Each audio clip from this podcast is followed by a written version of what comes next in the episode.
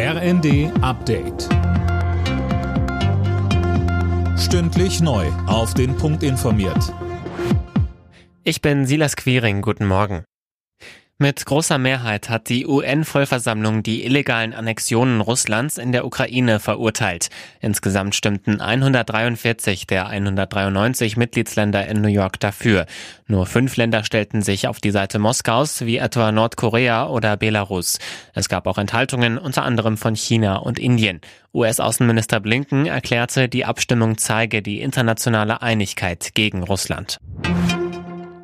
Im Bundestag geht es heute erstmals um das geplante Bürgergeld. Es soll ab Januar Hartz IV ablösen, mit weniger Sanktionen und höheren Bezügen.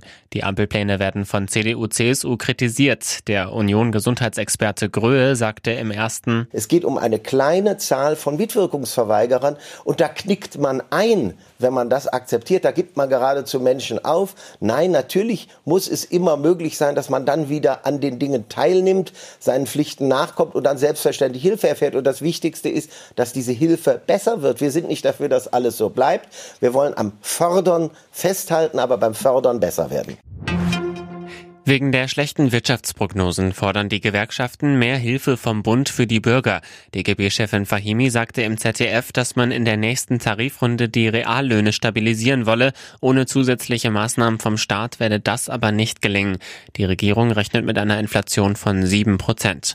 Wirtschaftsminister Habeck sagt, die Zahlen sind schlecht, sie hätten aber noch viel schlechter sein können. Wenn wir nicht uns vorbereitet hätten auf eine alternative Gasversorgung, wenn wir nicht die Speicher voll bekommen hätten, wenn wir keine Entlastungspakete geschnürt hätten, all dann wäre es noch dramatischer geworden.